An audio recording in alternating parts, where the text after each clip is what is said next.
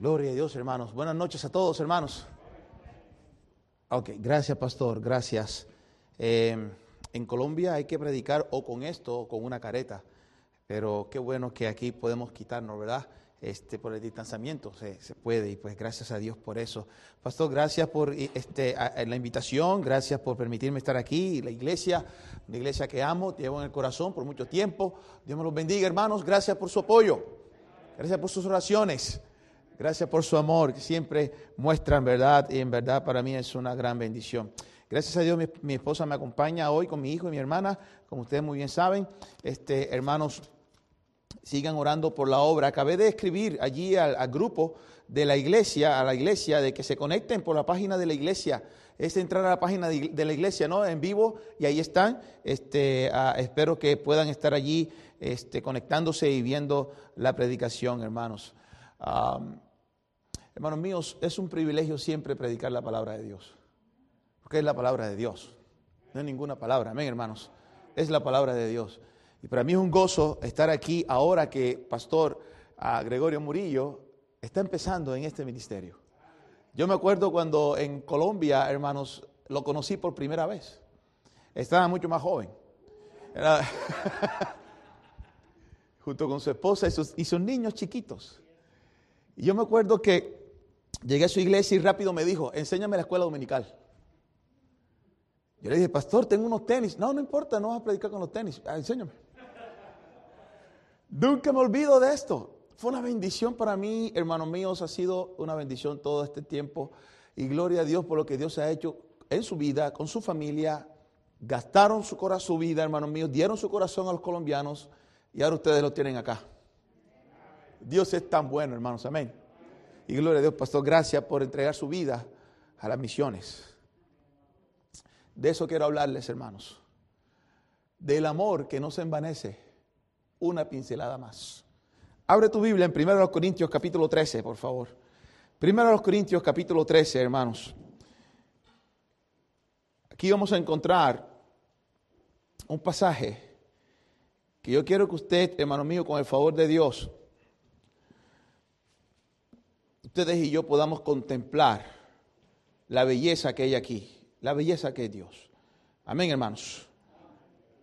Primero a Corintios, capítulo 13. Yo quiero, hermanos míos, que ustedes, si son tan amables, pueden ponerse en pie para leer, hermanos. Primero Corintios, capítulo 13, versículos 1 al 8. Dice así la hermosa palabra de Dios. Si yo hablase lenguas humanas y angélicas y no tengo caridad, vengo a ser como metal que resuena o címbalo que retiñe. Y si tuviese profecía y entendiese todos los misterios y toda ciencia, y si tuviese, gracias pastor, y si tuviese toda la fe de tal manera que traspasase los montes y no tengo caridad, nada soy. Y si repartiese toda mi hacienda para dar de comer a pobres, y si entregase mi cuerpo para ser quemado y no tengo caridad, de nada me sirve. La caridad es sufrida, es benigna. La caridad no tiene envidia, la caridad no hace sin razón, no se ensancha o no se envanece. No es injuriosa, no busca lo suyo, no se irrita, no piensa el mal, no se huelga de la injusticia, mas se huelga de la verdad todo lo sufre, todo lo cree, todo lo espera, todo lo soporta. La caridad nunca deja de ser. Vamos a dejarlo hasta aquí, hermanos. Vamos a orar, hermanos. Padre amado, gracias por darme una vez más el privilegio de poder estar aquí, en este lugar, que has bendecido por tantos años, Señor.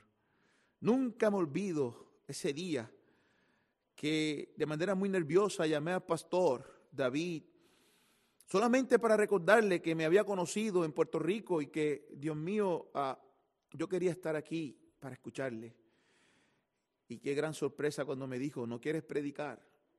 Y desde entonces, Señor, tú me has dado ese privilegio de poder estar aquí poder compartir tu preciosa palabra con mis hermanos amados. Señor, que veo y recuerdo con tanto cariño. Qué bendición, Señor. Ayúdame a poder ser de bendición otra vez a ellos Que la iglesia siga adelante, Señor, es tu iglesia. Y ayúdanos, Dios mío, a seguir adelante contigo. En el nombre precioso de Cristo oramos. Amén y amén. Pueden tomar asiento, hermanos, por favor. Gracias. El amor, como se traduce en la versión Reina Valera 60, donde dice caridad, ¿verdad? El amor, un paisaje distinto en cada corazón. El amor no se envanece, una pincelada más. Hermanos, mientras eh, veníamos en el avión de camino hacia acá, ahorita que venía con mi esposa el viernes, ah, nos tocó sentarnos al lado derecho. Y viniendo del sur a norte, de la Florida a New Jersey, hicimos ahí parada en, en Miami, veíamos al este por la ventanilla. Ahí estaba nuestro hijito ahí asomándose por la ventanilla y veía cómo estaba bien oscuro y ya como que se estaba aburriendo, no podía ver nada. Pero del otro lado le dije a él y a mi esposa, miren allá el ocaso. Y se veía eso bien bonito. Mi esposa hasta me dijo, yo quiero sentarme allá. estaba ocupado. Y se veía, hermano mío, las tonalidades del azul con el rojo, el anaranjado, el amarillito, y ahí se fue, se fue, la intensidad era diferente. ¿Por qué le digo todo esto, hermanos míos? Porque en su percepción, en la percepción de mi hijito, de mi esposa y en la mía, habían tres diferentes conceptos del ocaso, de como nosotros lo describiéramos. Y así es cualquier paisaje que usted puede disfrutar, de cómo Dios, ¿verdad? Nos da eh, en algún momento un paisaje hermoso y usted puede contemplar la hermosura. No es solamente decir, oh, mira el ocaso oh, mira tal paisaje, sino que es mejor saber cómo lo aprecias. Y que por razones obvias, cuando cada uno ve el ocaso, tendría una definición distinta sobre el ocaso. Ahora, ¿por qué les digo todo esto, hermano? Porque primero los Corintios capítulo 13, hermanos míos, no vamos a encontrar jamás una definición del amor, sino un paisaje con detalles en cada versículo de pinceladas de Dios acerca de su Hijo, acerca de Él. Dios es amor. No vamos a encontrar una definición amor es, no, sino una descripción de ella. Y cada uno de ustedes me diría un concepto, pero hermano, si queremos saber algo de Dios en cuanto al amor, vayamos a 1 Corintios capítulo 13. Ahora, de las tres palabras que en griego existen para amor, la palabra eros, griego eros, de ahí viene la palabra erótico, es eh, verdad, ese amor de relación íntima entre dos personas casadas, verdad, este, ah, o el amor fileo, que es el amor entre hermanos, el amor fraternal. Ah, aquí el amor es el amor ágape a que se refiere. El amor ágape, que es activo, no pasivo. No solo siente la paciencia, sino que la practica. Practica la paciencia. Oh, cuántos impacientes somos nosotros, ¿verdad? Pero qué bueno cuando nosotros encontramos aquí como Dios se describe. Hermanos, el amor ágape no solamente tiene sentimientos amables, sino que hace cosas amables. No solamente reconoce la verdad, sino que se regocija en la verdad. Hermanos, amados, el amor solo es completo cuando actúa. Y ese respaldo lo podemos ver en la Biblia en Primera de Juan. Vaya conmigo a Primera de Juan un momentito, por favor. Primera de Juan, capítulo 3. Dice allí en el versículo 18, hijitos míos, no amemos de palabra ni de lengua, sino de obra y en verdad. Y gloria a Dios por una iglesia que se está moviendo, por una iglesia que está activa. Yo creo que el amor de Dios que ha sido derramado en nuestros corazones por el Espíritu Santo está haciendo una obra ahí. El amor ágape, el amor sacrificial. La palabra ágape es la palabra con un significado más alto para amor en el Nuevo Testamento.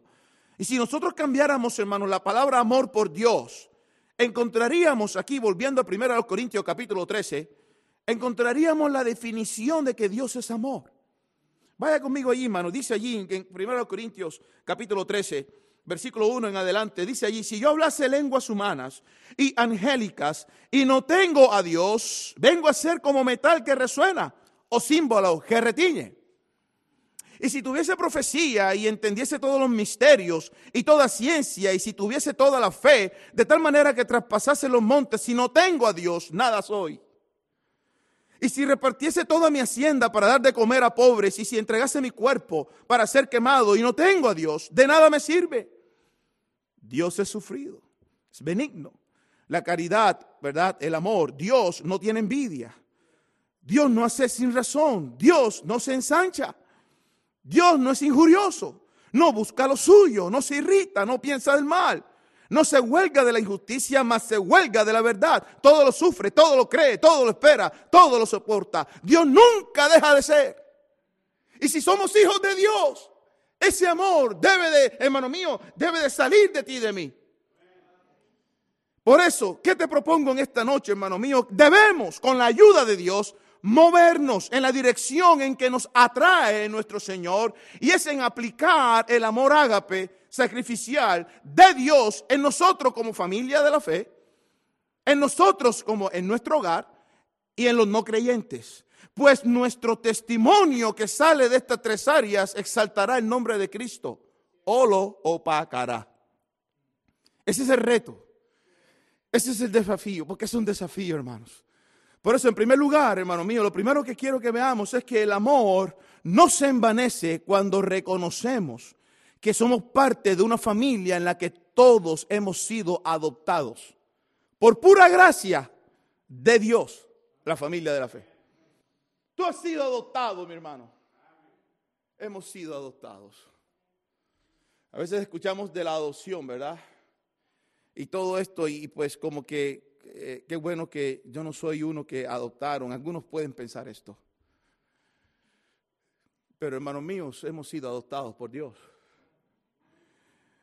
Hubo una misionera, hermanos, de tez clara, en comparación en la región en que se encontraba sirviendo a Dios junto con su esposo, en África, que le dijo ah, como respuesta a una señora de África que estaba como, era cajera en un supermercado, y la señora le preguntó porque tenía un bebé, un niñito chiquito en sus brazos. Y obviamente se veía mucho la diferencia y le preguntó, ¿ese es hijo suyo? Porque le estaba mostrando tanto amor a su hijo. Y ella le dijo, la misionera le dijo, mi esposa la conoce, yo la conozco junto con su esposo, sirven, son de México, sirven en África. Ella le dijo, es, es, es mi hijo. Y estoy agradecida a Dios por permitir que ese niñito que, que he adoptado, aunque no creció en mi vientre, creció en mi corazón. Hermanos, si eso fue lo que Dios hizo contigo y conmigo ya Él nos tenía en su corazón cuando dice la Biblia en Hebreos que Él se gozaba de la cruz mientras que sufría el oprobio, pero se estaba gozando. Amén, hermanos. Escúcheme bien, hermano mío, uno que es adoptado trae consigo mismo, aunque muy pequeño, un bonito sentimiento del amor de personas extrañas que ahora son parte de su vida. Es algo que no pudiéramos definir, sino que se ve el paisaje de un amor que se está dando y se está recibiendo con mucha humildad es recibido por quien es adoptado y con mucha humildad se da por quienes adoptan. Ahora, hermanos, no cabe aquí la vanidad, no cabe aquí lo vacío, no cabe aquí lo inútil. Al contrario, es un asunto donde hubo algo que llenó lo que estaba vacío. Oh, hermanos, cuando nosotros vinimos a los pies del Señor estábamos vacíos. Y Dios busca a vacíos para llenarlos. Pero pastor, ahora ya estoy, pero misionero, ahora, estoy lleno del Espíritu Santo. Gloria a Dios por eso, hermano. Pero mañana ve delante de Dios, Señor, estoy vacío. Lléname. Lléname. Dios nos atrajo con cuerdas de amor desde antes de la fundación del mundo. Si hubo alguien que debió no humillarse como lo hizo, y no hacer nada, hermanos míos, sino dejarnos a la ira de Dios por ser pecadores, es nuestro Salvador. Es nuestro Salvador. Pero la palabra de Dios nos deja saber que Él se humilló y llegó al fondo de su humillación. Cuando fue colgado allí en esa cruz, hermanos, y estaba en el centro de esas otras dos cruces, indicando que era el criminal más cruel, era el hombre más odiado, ahí estaba el Señor. Hermanos míos, y ellos con los romanos tomaron este, de ejemplo, adoptaron el sacrificio de cruces de los cartagineses, allá en el norte de África, donde crucificaban a, sus, a, este, los que querían eh, eh, enjuiciar, que no querían ni siquiera que murieran tocando la tierra, era tan despreciable Sí puede entender por qué el Señor fue crucificado y tenía que ser de cruz. Porque se humilló hasta lo sumo. Y eso es lo que Dios vio y lo exaltó, hermanos. Como hijo de Él. Amén, hermanos. Como hijo de Él. Oh, qué humildad. Qué humildad. Y esa es la cualidad que yo quiero resaltar en el primer punto, hermano mío. La humildad. La humildad. El Señor no se aferró, sino que se despojó. Y Dios lo exaltó hasta lo sumo. Mire conmigo Filipenses capítulo 2, hermanos. Ahí ustedes lo han visto una y otra vez. Filipenses, hermano mío, por favor, capítulo 2, dice allí el versículo 6 en adelante, Filipenses 2, versículo 6, el cual siendo en forma de Dios, no tuvo por su pasión ser igual a Dios. Sin embargo, se anonadó a sí mismo. En otras palabras, se despojó tomando forma de siervo, hecho semejante a los hombres y hallado en la condición como hombre, se humilló a sí mismo, hecho obediente hasta la muerte y muerte de cruz. La antesala de la humildad es la obediencia. Cuando usted muestra obediencia, está mostrando humildad. Amén, hermanos. Cuando uno obedece, es que es duro, es que es orgulloso. No, yo no voy a hacer esto o aquello. Qué triste, hermanos. El Señor no se aferró, sino que se despojó. ¿Sabe? Este sacrificio lo hizo desde antes de la fundación del mundo. Ustedes y yo estábamos en su mente, en su corazón. Como dice Hebreos 2, 12, 2. Él sufrió la cruz, pero hubo gozo delante de él. El gozo era verle a usted, era verle a mí, hermano mío, era verme a mí, siendo salvos por nuestra confianza puesta en aquel que es el autor y consumador de la fe. Dios nos adoptó, no solamente nos atrajo, nos adoptó como hijos suyos por medio de Jesucristo.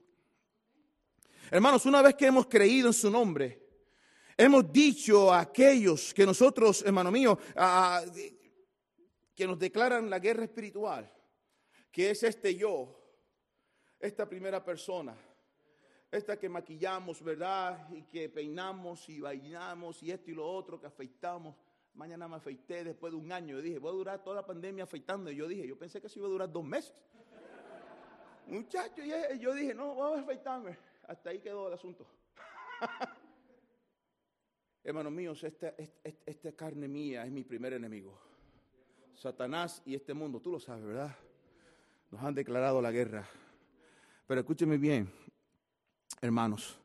Qué bendición cuando hemos puesto nuestra confianza plena en, en aquel de quien es, cuando usted sabe quién es y quién hizo la obra. ¿Y quién hizo la obra? Jesucristo. Creer nos lleva a recibir, como dice Juan capítulo 1, versículo 12, más a todos los que le recibieron y todos los que creen en su nombre, les fue dado potestad de ser hechos. Hijos de Él nos adoptaron. Todos los que hemos puesto nuestra confianza nos adoptaron. Nos adoptaron. Hermanos míos, y, ah, el, mensaje, hermano, yo quiero que usted, eh, eh, oro, eh, que Dios le ayude a mirar esto, hermanos míos, como trasfondo en cuanto a misiones. Quiero llevarlos ahí. Recuerda, el amor no se envanece. Gracias a Dios por alguien, hermanos míos, que recibió el amor de Dios y ese alguien que recibió el amor de Dios me amó hablándome de Cristo. Eso es lo que hay que hacer, eso es misiones, eso es evangelismo, amén hermanos. Qué bendición del amor que se derramó aquí con siervos en esta iglesia y que se ha venido propagando ese amor. De todos tomé el amor, no se envanece, no se envanece. Y les voy a decir por qué ahorita en el transcurso del mensaje. Dios nos hizo aceptos en el amado. Hermanos, el hecho de que fue posible que Dios nos haya aceptado se basó en su gracia, en más nada. Se basó por su favor que no merecíamos. Mira lo que dice aquí en Efesios. Vaya otra vez a Efesios, por favor. Capítulo 1. Capítulo 1, versículo 6. Dice allí, hermanos, Efesios capítulo 1 versículo 6, para la alabanza de la gloria de su gracia, con la cual, esa es la cual es gracia, nos hizo aceptos en el amado. Fuimos aceptados por su gracia, fue por pura gracia. Hermanos míos, así que como dijo un predicador, por cuanto los creyentes son aceptados en Él, ellos como Él son los amados de Dios, como Cristo. Todo lo bueno, hermano, escúcheme bien, todo lo bueno que usted tiene, todo lo bueno que tenemos, si hay algo bueno, lo ha hecho Dios. Lo ha hecho Dios. Lo hemos recibido del Señor. Demos gracias a Dios por lo que hemos recibido. Entre muchas cosas, tenemos salud. Tenemos una familia, un trabajo. Hermanos míos, tenemos, gracias a Dios, un pastor. Un pastor, una iglesia. Amén, hermanos. El asunto es que la iglesia en Corinto estaba envanecida porque creía que habían llegado a la perfección. Y ese fue un error. Y ninguna iglesia, hermano mío, llegará a la perfección hasta cuando Cristo se la presente al Padre. Pero gloria a Dios de que nos puede recordar Dios, el amor no se envanece. El amor no se envanece. Hermanos, esto era bueno dejarlo saber en ese momento y es bueno dejarlo saber ahora. Mientras que los primeros tres versículos, allá en 1 Corintios capítulo 13, habla del vacío que produce la ausencia de amor si no tengo lenguas angelicales y esto y lo otro, si yo tuviera esto y no tengo amor y no tengo amor, el vacío que produce el amor. Pero a partir del versículo 4, ahí ese capítulo 13 vamos a encontrar lo que produce el amor. Lo que produce. Lo que produce. Cuando nosotros tenemos bien claro, hermano, a quién le pertenecemos por pura gracia y lo que tenemos, no cabe en ningún lado la razón para jactarse o envanecerse. Sale William Carey aquel misionero allá usado por Dios en la India, de quien se habla a menudo del padre de las misiones modernas, fue un brillante lingüista. Él tradujo partes de la Biblia en aproximadamente 34 diferentes lenguajes. Increíble, Dios lo usó de una manera especial. Él se había criado en un hogar sencillo en Inglaterra y allí aprendió y practicó el oficio de zapatero. Pero cuando llegó a la India y la gente allí comenzó a enterarse de cómo él había venido y su trasfondo, se comenzaron a burlar de él. Se burlaban de él. Hubo un presumido que le dijo, entiendo, señor Carey, que usted una vez trabajó como zapatero. A lo que William respondió, oh no, yo solo era un zapatero remendón. Yo solamente remendaba. ¿Sabes una cosa, hermano? Es fácil engreírse. Es fácil creerse, envanecerse. Los corintos tenían mucho conocimiento de doctrina, tenían todos los dones y recibían instrucciones de buenos maestros. Su carnalidad era rampante, estaban envanecidos en vez de arrepentidos. Se jactaban en vez de lamentarse, pero el amor no se envanece. Pablo se lo estaba recordando. Amén, hermanos. Y gloria a Dios. Por esto que Dios permitió, porque Dios no se quedó con nada escondido que una iglesia como Corinto, toda, toda la carta, todo el primera Corintio, hermano, toda esa primera carta era Pablo corrigiendo errores, corrigiendo malas prácticas, corrigiendo errores. Y uno de esos era una iglesia que tenía todos los dones. ¿Te puedes imaginar una iglesia con todos los dones? Esa era la iglesia en Corinto, una iglesia rica. Pablo le deja saber allá en 2 Corintios 8, mira las iglesias de Macedonia que en su pobreza ellos querían ayudar. Le estaban diciendo una iglesia rica. ¿Cómo una gente, hermano mío, que no tenía nada, estaban queriendo participar en misiones? Gloria a Dios, amén, hermanos, escúchenme. Hermanos amados, ustedes y yo sabemos lo fácil que es envanecerse en este país. Un lugar lleno de muchos migrantes extranjeros, donde honestamente la gran mayoría, por no decir todos, venimos vacíos. Y gloria a Dios por aquellos que encontraron el tesoro más grande a Jesucristo. Gloria a Dios por eso. Algunos encuentran esto, hermano mío, pero si no maduramos, rápido en esta área, si no dejamos que el amor de Dios que es derramado por el Espíritu Santo en nuestros corazones, como dice Romanos capítulo 5, nos permee, nos abrace, nos llene, seremos simplemente unos envanecidos. Unos envanecidos. Pero ahora que ya hemos recibido tanto de Dios, entonces, eh, perdónenme la, expresión, no sé si lo entienden, entonces hay carita. Hay malas actitudes hermanos míos, ya no me gustó esto, ya no me gustó aquello.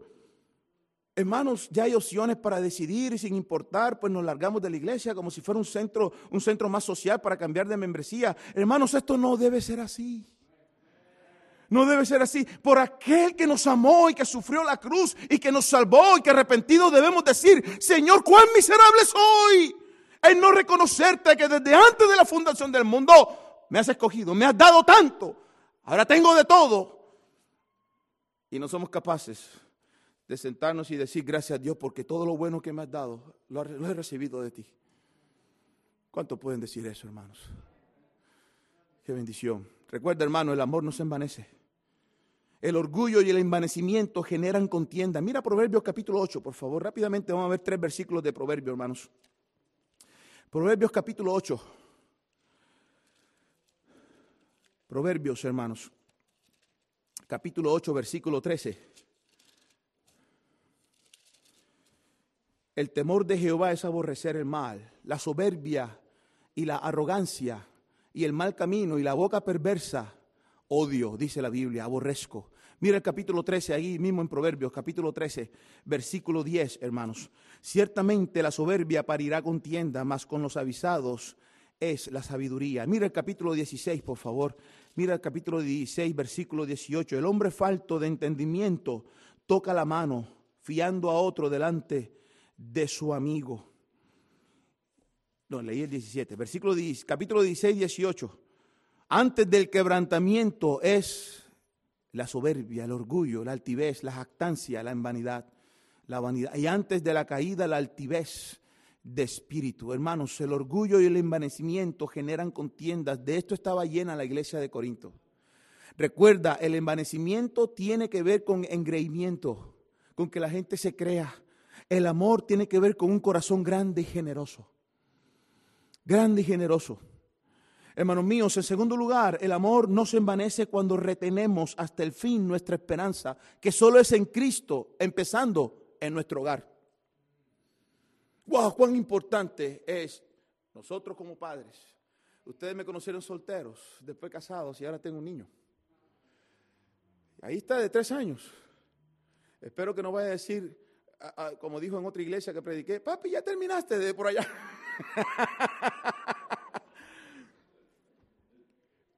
Hermanos, pero yo me gozo de mi hijo porque yo no tuve el privilegio que él está teniendo de crecer en un hogar cristiano. Yo nunca supe de orar con mi papá y mi mamá juntos. Yo nunca supe de leer la Biblia con mi papá y mi mamá juntos. Yo no sé si usted se identifica conmigo, pero gracias a Dios que me ha salvado, ¿verdad? Gracias al Señor que tenía a mi esposa guardada allá en Monterrey. Yo sí decía, pero ¿dónde está mi esposa? Yo haciendo diputación, pastor, usted sabe que eso hay que... yo, yo manejé bastante, hermanos, y para aquí y para allá. Y yo decía, ¿y mi esposa? ¿Y aquella esposa, Señor, dónde está? ¿Qué está haciendo? Y yo madrugando y, el tren, que el avión que me quedó, que esto y lo otro. Ella estaba allá, Dios la estaba preparando allá en Monterrey. Allá fui a México. Allá me casé. Y aquí está mi esposa. Gloria a Dios. Y ahí está nuestro hijo, ¿verdad? Yo de Cartagena, Colombia, mi esposa de Monterrey, México, y él es de Barranquilla. Pasa igual aquí, ¿no? Más o menos. Hermanos, pero qué bendición cuando el amor que no se envanece nos da a entender que tenemos que retener. Y esto de retener no tiene que ver nada con la salvación. Retener, aquí, hermano, vaya a Hebreos capítulo 3, un momentito, mi hermano. Hebreos Hebreos, capítulo 3, versículo 1 al 18. Nada más vamos a leer un, par de versículos. Hermanos, ustedes en casa pueden leer el resto de versículos. Pero dice Hebreos capítulo 3, versículo 1, por tanto, hermanos santos, participantes de la vocación celestial, considerad al apóstol y pontífice de nuestra profesión, Cristo Jesús, el cual es fiel al que le constituyó, como también lo fue Moisés, sobre toda, ¿qué dice ahí, hermano? y tiene que ver allí el hogar, sobre toda su casa. Porque de tanto mayor gloria que Moisés, este es estimado digno, cuanto tiene mayor dignidad que la casa al que la fabricó, porque toda casa es edificada de algunos, mas el que crió todas las cosas es Dios, y Moisés a la verdad fue fiel sobre toda su casa como siervo, para testificar lo que se había de decir, mas Cristo como hijo. Moisés fue fiel como siervo, mas el Hijo de Dios como hijo sobre su casa, la cual casa somos quienes, hermanos nosotros, si hasta el cabo retuviéramos firme la confianza, retuviéramos eso de retener firme la confianza y la gloria de la esperanza. Ahora, hermanos, déjenme decirle esto. Esta de retener tiene que ver con una perseverante fidelidad como prueba de una fe real. En otras palabras, hermano mío, en primer lugar, yo estaba hablando, todo lo que dije, quiero que te lleves en tu corazón la palabra humildad.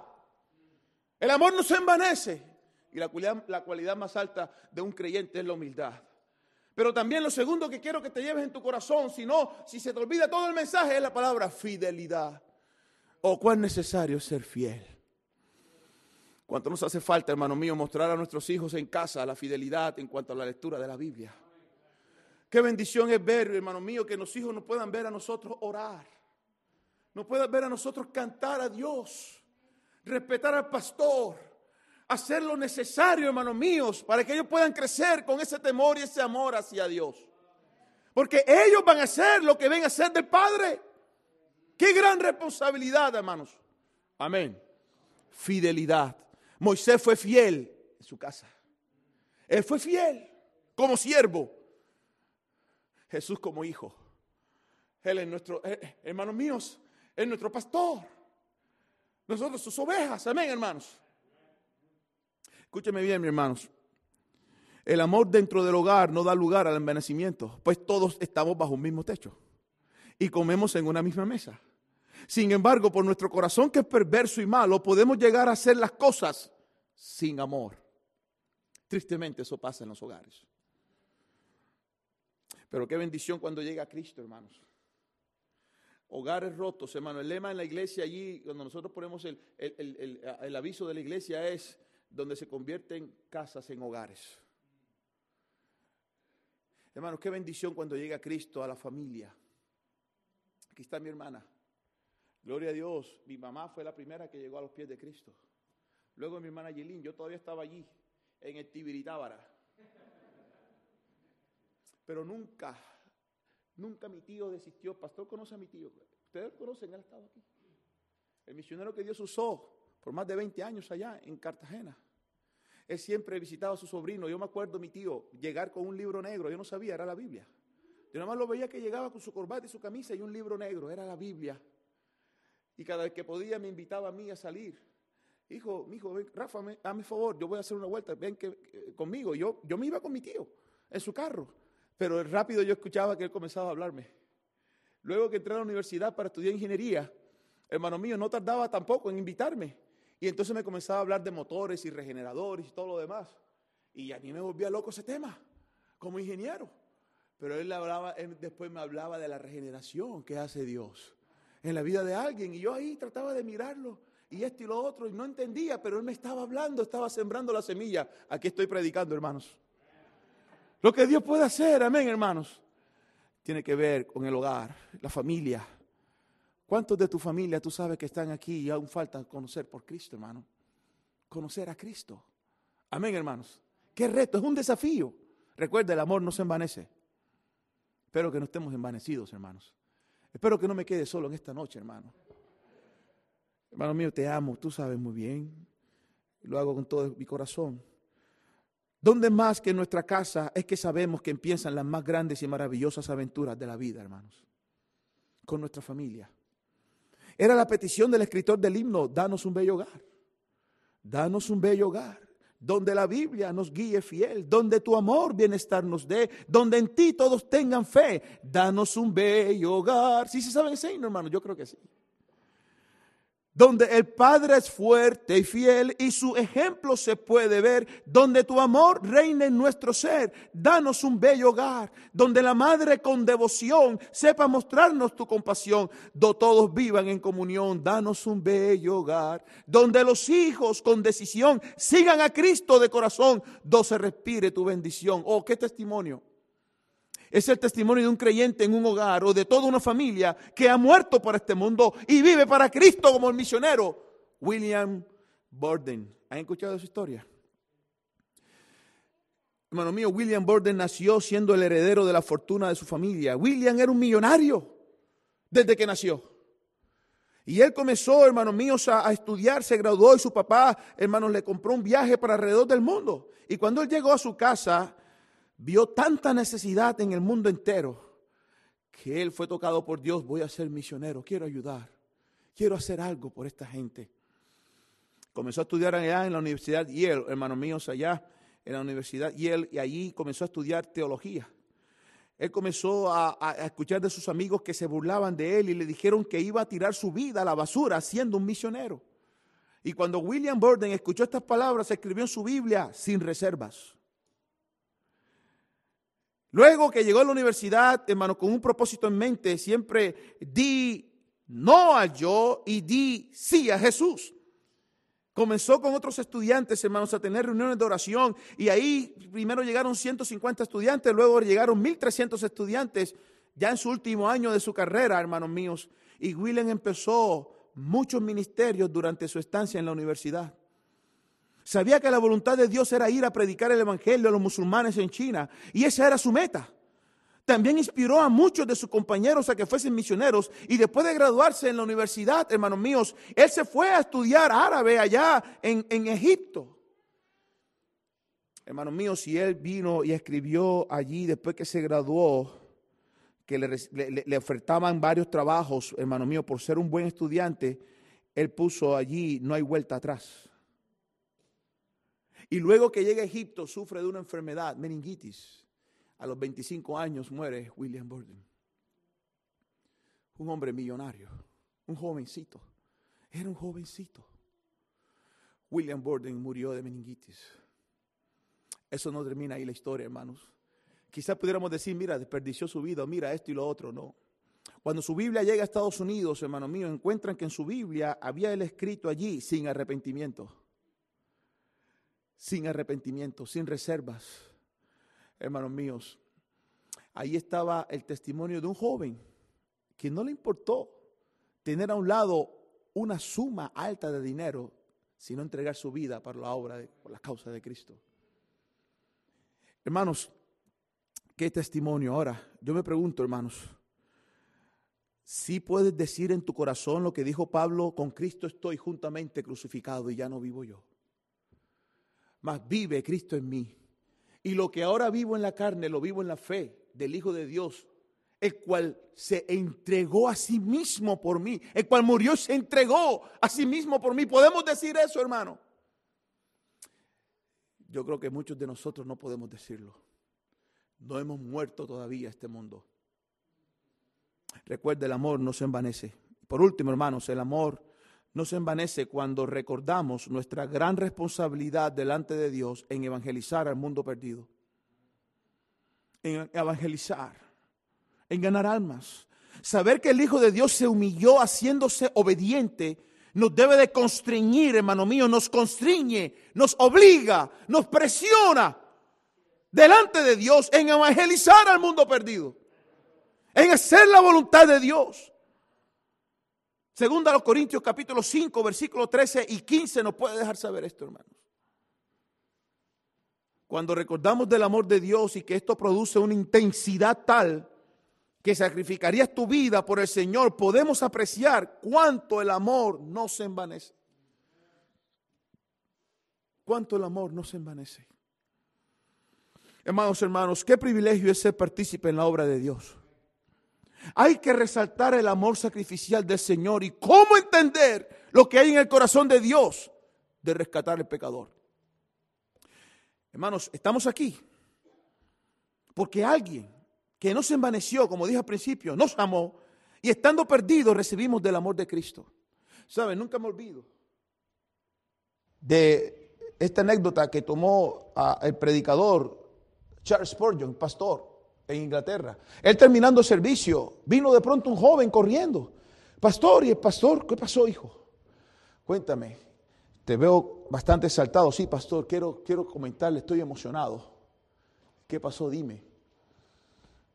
El viernes, el último día de la semana, le hablé a mi compañero de trabajo, así como usted nos retó de hablarle, de evangelizarle.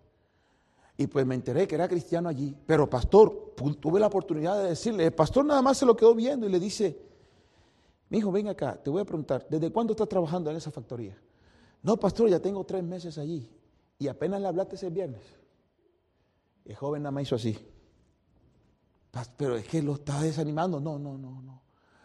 Es el desafío, hermanos. No lo tomes por otro lado. Es un asunto que el tiempo es corto, dice la Biblia. Es un asunto de evangelizar, hermanos míos. Es un asunto de decirle a mi amigo, a mi compañero de trabajo, a mi compañero de estudio. Es un asunto de decirle a mi vecino, hermanos míos, ahora mismo se está mudando una familia aquí en esta cuadra que puede ser de gran bendición en esta iglesia. Y usted ya no pasa por ahí, no, pastor, llevamos 90 años pasando por ahí y nadie se salva. No, pero es que se acabó de mudar alguien. Tú no sabes. Amén, hermanos. Qué bendición. El ánimo que se puede ver en la iglesia. El espíritu que hay. Hermanos míos, guardemos esto, retengámoslo. Busquemos permanecer.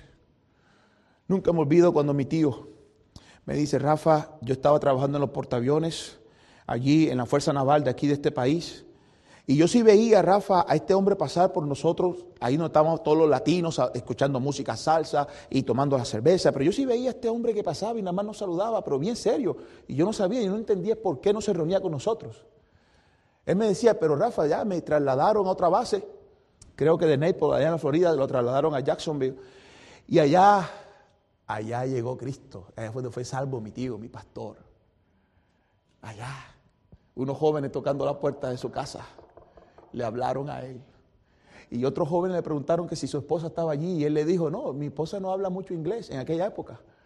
Y los muchachos dijeron, no se preocupe, en el carro hay una puertorriqueña. El ganador de alma está preparado. Amén, hermanos. Y ahí comenzaron a hablarles, hermanos míos, y ellos fueron salvos. Bueno, este hombre se enteró y llamó a mi pastor, a mi tío. Gómez, me alegro, supe que fuiste salvo. Mi tío cuando le escuchó la voz la más me dijo, Rafa, yo, yo no sé, a mí se me revolvió el estómago. ¿Pero por qué? Yo le dije, yo no entendía, yo estaba apenas recién convertido. Y me dice, Rafa, porque es que mira, yo le dije a este hombre, mira, si es por ti, si es por ti, me voy al infierno. Nunca me hablaste de Cristo y me enteré que tú eras cristiano, pero nunca me hablaste. Pasó tanto tiempo, ¿por qué nunca me dijiste nada? Ese hombre se perdió el privilegio. ¿Qué privilegio? Porque este hombre fue llamado, mi tío, como misionero a establecer una obra. Qué tremendo privilegio que se perdió, hermano. Te estás perdiendo privilegios. Y él le dijo, mira, nunca me hablaste. Sí, gracias por llamarme. He sido salvo, he conocido a Cristo, estoy enamorándome de Él. Pero ¿sabes qué? Necesito colgarte. Rafa, lo hice de rabia, me dijo. Pero hermanos míos, ¿cuánta gente ha pasado? ¿O en cuántas factorías has trabajado? Has conocido tanta gente al lado tuyo y nunca le has hablado de Cristo. Demos gracias al Señor que todavía te mantiene vivo y me mantiene a mí para seguir la obra. Porque Él nos ama. Él quiere que, hermano mío, seamos partícipes en esta obra. ¿Podemos seguir adelante? Seguro que sí. Seguro que sí. El amor no se envanece. El amor de Dios derramado en nuestros corazones produce este mismo amor en nosotros para con los demás. Dios no se envanece. Nosotros no deberíamos de envanecernos, hermanos. Pero es un reto, es un desafío. Y si no prestamos atención a algunas señales que esto pudiera hacer, necesitamos venir delante de Dios y leer este capítulo una y otra vez. Leer este capítulo una y otra vez sobre la descripción del amor tomando como modelo nuestro Señor Jesucristo. Porque fue el que hizo la obra. Amén, hermanos. Concluyo con esto, hermanos. En resumen, el amor no se envanece cuando reconocemos que somos parte de una familia en la que todos hemos sido adoptados por pura gracia. El amor no se envanece cuando retenemos hasta el fin nuestra esperanza, que solo es en Cristo empezando en nuestro hogar. El amor no se envanece cuando recordamos nuestra gran responsabilidad delante de Dios en evangelizar al mundo perdido. El amor no se envanece es una bendición, hermano mío, cómo Pablo termina allá en 1 Corintios capítulo 12, cómo Pablo termina diciéndole a los corintios, ¿saben? Ustedes tienen todos los dones, pero déjenme decirles, te voy, a, te voy a mostrar un camino más excelente. Cómo me encanta, cómo me encanta esa parte. Allá al final del capítulo 12, ahí Pablo le dice allí en versículo 31, empero, procurad los mejores dones, mas aún yo os muestro un camino más excelente y empieza el capítulo 13, el amor. Amén, hermanos. Las pinceladas de Dios para pintar un paisaje en la vida de una persona que no lo conoce. Pero tú tienes que ser parte de eso y Dios quiere que tú lo seas. Padre, gracias. Tú sabes, Señor, cuánto te necesitamos y cuánto deseamos que tú nos ayudes, Señor. Ten misericordia, perdónanos si no hemos sido los instrumentos que tú deseas que seamos. Que si no hemos sido, Dios mío, usados por ti. Nos hemos perdido privilegios. Señor, perdónanos. Ten misericordia. Dios mío, como iglesia queremos, Señor, honrarte. Queremos darte gloria. Bendice al pastor, bendice a su esposa, Señor, bendice a cada líder de la iglesia, a cada diácono, bendice a su familia, bendice cada familia, cada niño, cada joven. Señor, todos te amamos, todos, Señor, queremos, a Dios mío, seguir adelante. Es tu iglesia, Señor. Yo te ruego que tú seas con cada uno de nosotros. Perdónanos si no ha sido así, en el nombre precioso de Cristo. Amén y amén. Dios me los bendiga, hermanos.